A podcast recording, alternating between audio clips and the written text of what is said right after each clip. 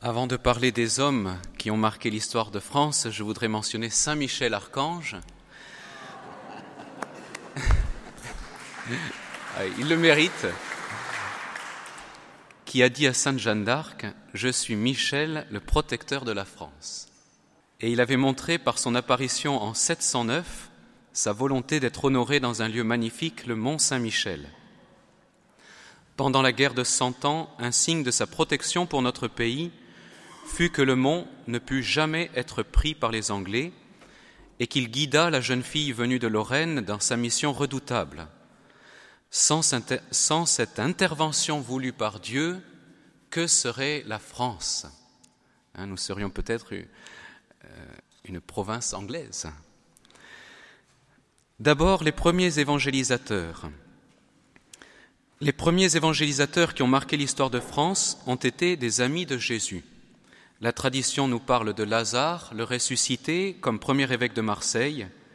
Les Juifs l'avaient mis avec quelques disciples et saintes femmes sur une barque qui prenait l'eau, mais Dieu a permis que cette barque nous amène l'Évangile très tôt sur les côtes de Provence par ce saint qui était son ami.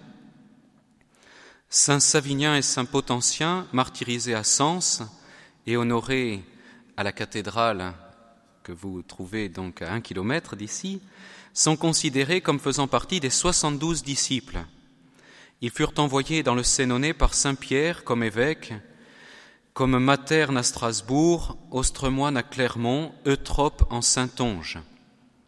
Et parmi les soixante-douze disciples, nous trouvons aussi Front envoyé à Périgueux, Martial à Limoges, à Toulouse et en Aquitaine, et Saturnin à Toulouse. À la jonction avec l'époque des martyrs, nous trouvons le grand Saint Martin, 317-397, le fameux évêque de Tours venu de l'actuelle Hongrie. Sa sainteté toucha les cœurs du peuple, et lui-même fut touché par les besoins du peuple. Il suscita un élan d'évangélisation des campagnes et non plus seulement des villes. Des traditions locales nous rapportent ici et là des souvenirs gardés de son passage. Sens n'est pas en reste pour cela. Le souvenir est d'ailleurs rappelé par une église qui se trouve sur une, colline à côté qui domine Lyon. Après la mort de Saint Martin, en remerciement pour la foi qu'il avait prêchée, mais aussi pour les nombreux miracles obtenus sur sa tombe, la ferveur de nos ancêtres lui bâtit une immense basilique que Saint Pierre de Rome dépassa plusieurs siècles plus tard. Clovis vint sur la tombe de Saint Martin, la piété des pèlerins l'impressionna et il semble que cela contribua à lui faire envisager de venir à la foi catholique. Un patrimoine de sainteté la France est aidée par de grands saints dont les reliques sont venues enrichir ses églises. Le grand saint Antoine d'Égypte, 251-356, le fondateur du monachisme en Égypte, dont les reliques ont été amenées par un croisé en Isère. Saint Benoît, 480-547, dont les reliques sont à Saint-Benoît-sur-Loire, à une heure d'ici à peu près, le patron des moines d'Occident, le patron de l'Europe, où les monastères de son ordre se répandirent partout. Le grand théologien saint Thomas d'Aquin, 1224-1274, qui venait d'Italie, dont les reliques sont à Toulouse. Nous avons un patrimoine de sainteté que les autres continents nous envient. Remercions Dieu pour tant de bénédictions. La chrétienté. Au cœur du Moyen Âge, Saint Bernard, 1091-1153, suscita un ordre religieux qui regroupait plus de 300 monastères à sa mort. Ses enseignements sont une synthèse de la théologie des pères de l'Église. Son influence pour la paix en Europe l'obligea à quitter plusieurs fois la tranquillité du monastère et le pape lui demanda de prêcher un départ en croisade. Il est connu aussi pour son amour chevaleresque envers la Vierge Marie, Notre-Dame. Peu après, Saint Dominique, ébranlé par la rencontre avec des hommes égarés dans la foi par l'hérésie cathare dans la région de Toulouse, y fonda l'ordre des prêcheurs qui se dépensent au service de la vérité par la prédication et la prière du rosaire. Donc, nous sommes dans une maison qui, a appartenu à l'ordre des dominicains et dominicaines. Nous trouvons euh, des insignes, le blason qui représente euh, aussi son ordre au-dessus de la porte de cette église. Notre pays est devenu de plus en plus, grâce à lui, grâce à d'autres, le royaume de Marie. Nous fêtons cette année le 800e anniversaire de la naissance de Saint Louis, 1214-1210, modèle de justice et du sens du devoir d'État d'un roi sacré. Son abnégation et sa bravoure lors des deux croisades forcent le respect et malgré leur insuccès, sont un noble témoignage des vertus que peut produire le christianisme au plus haut niveau d'un État. Moins connu peut-être, Saint Vincent Ferrier, 1350-1419, prêcha la conversion à une époque difficile en pleine guerre de Cent Ans. Ses miracles et ses prédictions manifestent que Dieu reste le maître souverain de l'histoire des hommes et que cette histoire, tissée par l'exercice de la liberté des hommes, demeure orientée vers la préparation de la Jérusalem céleste, le jugement dernier, l'accomplissement de la parole de Dieu et en particulier du livre de l'Apocalypse. À la Renaissance, en 1534, c'est à Paris, à Montmartre, que les premiers jésuites étudiants à la Sorbonne font le vœu qui les engage à se donner au Christ. Saint Ignace de Loyola, Saint François Xavier et le français Saint Pierre Favre sont à l'origine d'une des plus belles et fécondes aventures missionnaires. Un prêtre saint savoyard bénéficia de leur influence, Saint François de Sales, 1567-1622, qui convertit par sa bonté plus de 2000 protestants. Il y a le, le texte des abjurations qui est gardé au Vatican. Il donna un exemple de missionnaire qui cherchait à convaincre par la douceur et qui donnait envie d'aimer Dieu et la vie selon l'Évangile. Il eut une bonne influence de son vivant, mais surtout après sa mort par son exemple et ses écrits. Des prêtres, sans que ce soit très connu, continuent à le prendre pour modèle. Saint Jean Bosco a placé son œuvre sous son patronage, les Salésiens. Au même moment, Saint Vincent de Paul, 1581-1660, impressionna la France par sa charité. Cet homme à l'allure modeste est en fait une sorte de génie, il renouvela tous les sujets qu'il aborda l'assistance, avec la fondation des filles et de la charité, les missions populaires et la formation des prêtres, la vie religieuse des femmes. Partout il trouva des formules nouvelles et efficaces et il fit avancer les affaires. Il passe à juste titre pour un des géants de la sainteté chrétienne et on l'a surnommé le grand saint du grand siècle, le siècle de Louis XIV. Saint Jean Eudes, 1601-1680, vint ensuite Retenons ces intuitions pour parler du cœur sacré de Jésus et du cœur immaculé de Marie, alors que Sainte Marguerite Marie n'avait pas encore reçu ces célèbres apparitions. Mentionnons encore Saint Louis-Marie Grignon de Montfort, 1673-1716, le grand apôtre de la Vierge Marie.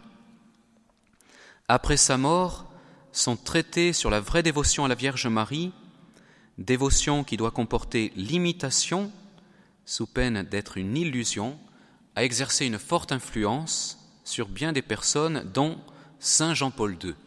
Et Marthe Robin a fait savoir que la Vierge Marie voulait que les foyers de charité répandent ce livre dans le monde entier. Les défis de l'ère moderne.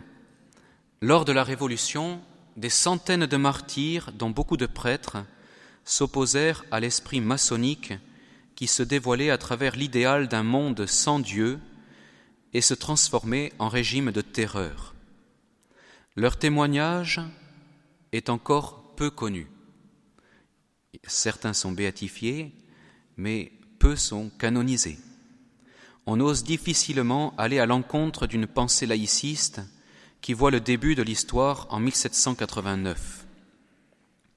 L'épisode des guerres de Vendée ne doit pas être oublié. L'État n'a pas tous les droits, il n'est pas au-dessus de Dieu ni au-dessus des lois de Dieu.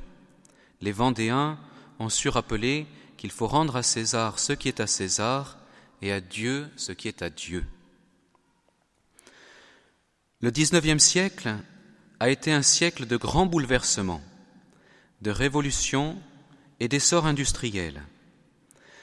Le bienheureux Frédéric Ozanam, 1813-1853, se détache comme figure remarquable, car, comme laïque, il a su discerner quelle attitude juste il fallait adopter pour répondre aux défis de la raison adressés à la foi, répondre aux défis politiques en sortant du clivage République-monarchie, répondre aux besoins urgents des pauvres en fondant une association, les conférences de Saint Vincent de Paul, pour enserrer le monde dans un réseau de charité selon son expression.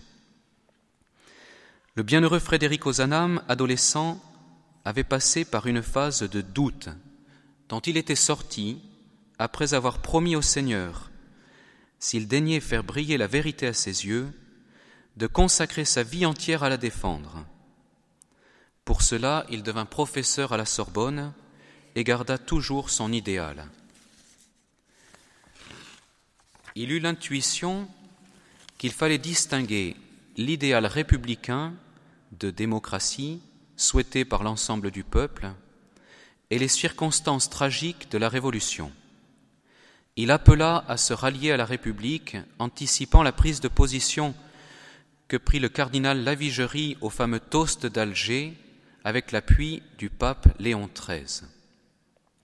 De même que l'Église avait évangélisé et civilisé les barbares sur les ruines de l'Empire romain décadent, il pensait qu'il fallait, selon son expression, passer aux barbares et donc profiter des rouages républicains pour faire voter des lois justes et trouver des solutions politiques convenables pour le bien du peuple et surtout des pauvres. Sans attendre que tout soit réglé dans les hautes sphères du pouvoir politique, les conférences de Saint Vincent de Paul apportaient une aide différente, complémentaire. Elles se répandirent dans le monde entier et firent un bien immense qui se poursuit de nos jours. La France, éducatrice des peuples. La France a eu un immense rayonnement dans le monde. Jean-Paul II disait le 28 mai 1980, avant sa venue en France, Oui, l'Église doit au peuple de France, qui a beaucoup reçu et aussi beaucoup donné, quelques-unes de ses plus belles pages. De grands ordres religieux, tels Cîteaux et les Chartreux, aux cathédrales où à l'époque missionnaire commençait au siècle dernier. La générosité de ses œuvres et de sa pensée lui a valu l'amitié de nombre de peuples et parmi les plus pauvres, puisse la France continuer à y trouver ses raisons d'être. Mentionnons dans ce sens Saint Pierre Chanel, 1803-1841, jeune homme des environs de Lyon, parti comme missionnaire en Océanie. Les, les défis missionnaires sont immenses. Pensons que la Nouvelle-Guinée est plus grande que la France et qu'avec ses archipels, elle regroupe plus de mille tribus parlant 700 dialectes différents. Premier martyr d'Océanie, Saint Pierre Chanel obtint par son sacrifice total de nombreuses conversions dans les îles Wallis et Futuna. Au milieu des nombreux missionnaires partis en Asie, les missions étrangères de Paris, en Afrique, surtout les Spiritains et les Pères Blancs, nous trouvons la belle figure de Saint Théophane Vénard, 1829-1861. Touché lui-même par les récits de missionnaires et de martyrs racontés dans les annales de la propagation de la foi, il ressent le désir d'aller annoncer le Christ dans les régions lointaines. Sa devise Vive la joie quand même n'a pas été une belle phrase au vent, mais il l'a héroïquement vécu en sacrifiant tout pour l'objectif de la mission, tout en gardant le secret désir du martyr. Arrêté, il écrit à ses parents Un léger coup de sabre séparera ma tête, comme une fleur printanière que le maître du jardin cueille pour son plaisir. Nous sommes tous des fleurs plantées sur cette terre que Dieu cueille en son temps, un peu plus tôt, un peu plus tard. Le bienheureux Charles de Foucault, 1858-1916, s'inscrit dans un autre contexte. Après sa conversion et l'approfondissement de l'esprit de Nazareth et de la mission, il cherche où il sera le plus utile pour porter Jésus Eucharistie. Il lui semble que les avant-postes de la mission sont alors le sud du Sahara, où les Touaregs viennent d'être pacifiés. Il s'y rend, sachant parfaitement la difficulté d'amener des musulmans à la conversion. Il compte sur une autre manière de s'y prendre. Donc, en plus du rayonnement de Jésus Eucharistie, il ne cherche pas l'annonce directe qui n'a pas de prise sur eux habituellement, mais il travaille sur le témoignage de vie accompagné de paroles non pas banales, mais qui rapprochent de Dieu. Et pour chaque parole qu'il disait, il essayait qu'elle puisse rapprocher celui à qui il parlait de Dieu. Il souhaitait ardemment être aidé par des laïcs missionnaires, comme Priscille et Aquila du temps de Saint Paul, des familles, qu'on pourrait presque dire peut-être les, ancêtres des foyers amis, des familles qui donnent un autre exemple que les Français incroyants, les aventuriers qui criaient fraternité mais n'étaient pas gênés par l'esclavage, qui se montraient indifférents par rapport à Dieu et souvent durs et cupides. Il, souhaitait des familles chrétiennes qui donnent envie aux musulmans d'aimer le Christ. Son esprit missionnaire a eu une très forte influence sur l'esprit missionnaire et sur les prêtres au XXe siècle.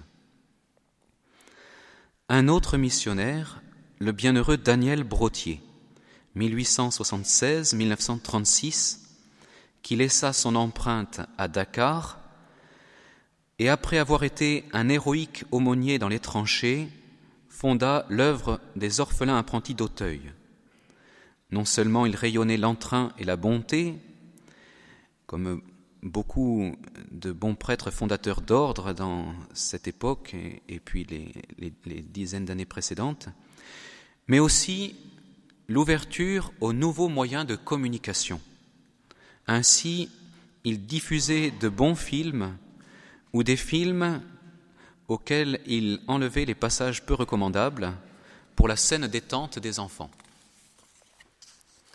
Le scoutisme catholique doit une éternelle reconnaissance à l'ouverture d'esprit du vénérable Père Sevin, 1882-1951, qui sut accueillir l'intuition de Baden-Powell et entraîner des milliers de scouts catholiques dans le développement par l'action des ressources de leur caractère. Notre Père fondateur lui doit des intuitions qui sont fondamentales pour notre esprit d'éducation. Durant la Deuxième Guerre mondiale, quels sont les hommes dont l'esprit chrétien restera comme une gloire pour la France Elle fut l'occasion de beaucoup d'héroïsme. Le bienheureux Marcel Callot, 1921-1945, se distingue, parmi beaucoup d'autres, par son esprit missionnaire. Lorsqu'il est parti pour l'Allemagne, son principal souci était de savoir comment il allait pouvoir profiter des événements pour donner la foi à ceux qui avaient pu la mettre de côté. C'était le bon esprit de la JOC, la jeunesse ouvrière catholique. Repéré par les Allemands, il sera exécuté comme étant trop catholique. Pour terminer avec les missionnaires, signalons Monseigneur de Boismenu, 1870-1953, qui peut-être pas encore assez connu. Il fut donc euh, évêque en Papouasie et il implanta la première communauté de sœurs papous et évangélisa des anthropophages. Et c'était il y a moins de cent ans. Il devrait être béatifié prochainement. Citons deux intellectuels.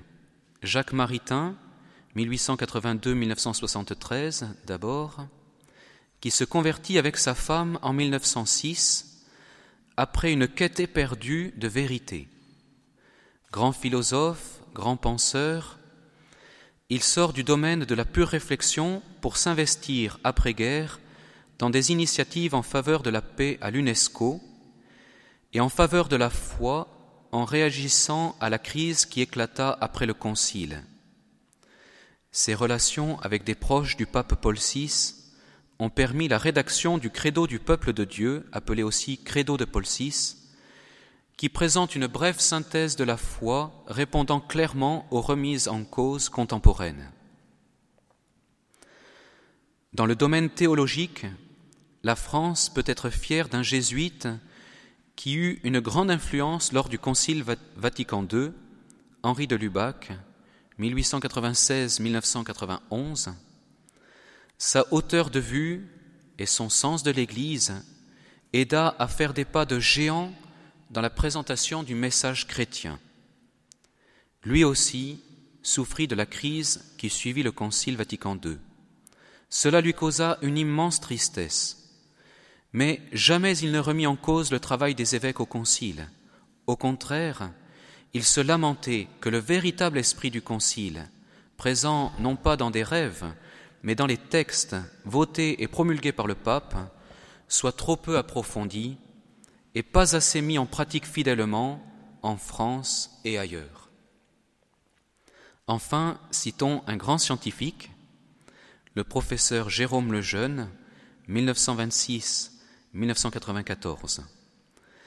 Après avoir trouvé l'explication de la maladie de la, de la maladie génétique trisomie 21 et d'autres, qui lui valent une renommée mondiale, il se lance dans la recherche d'un traitement mais il a la tristesse de voir que sa découverte sert à dépister les bébés atteints de cette maladie. Son opposition sans concession à l'avortement lui vaut d'être mis à l'écart de bien des milieux brillants et d'être privé de subventions.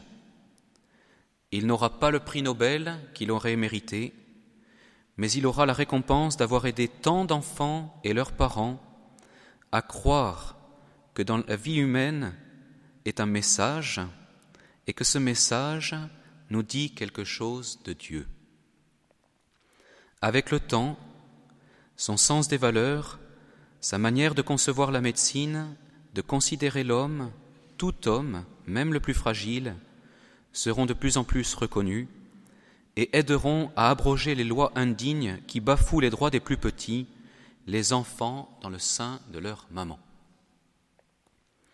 Conclusion Comment ne pas mentionner notre Père fondateur, le Père Lucien-Marie Dorne, dont nous venons de fêter le centenaire de la naissance ce 2 juillet 2014 Il n'est encore connu que de nos amis, mais petit à petit, le beau témoignage qu'il a donné devrait toucher beaucoup de cœurs et de familles. Il avait pensé être missionnaire en Afrique. Puis il a compris que Jésus attendait de lui quelque chose d'autre en France pour l'éducation des cœurs. Prions pour que son œuvre grandisse en France, puis franchisse largement les frontières.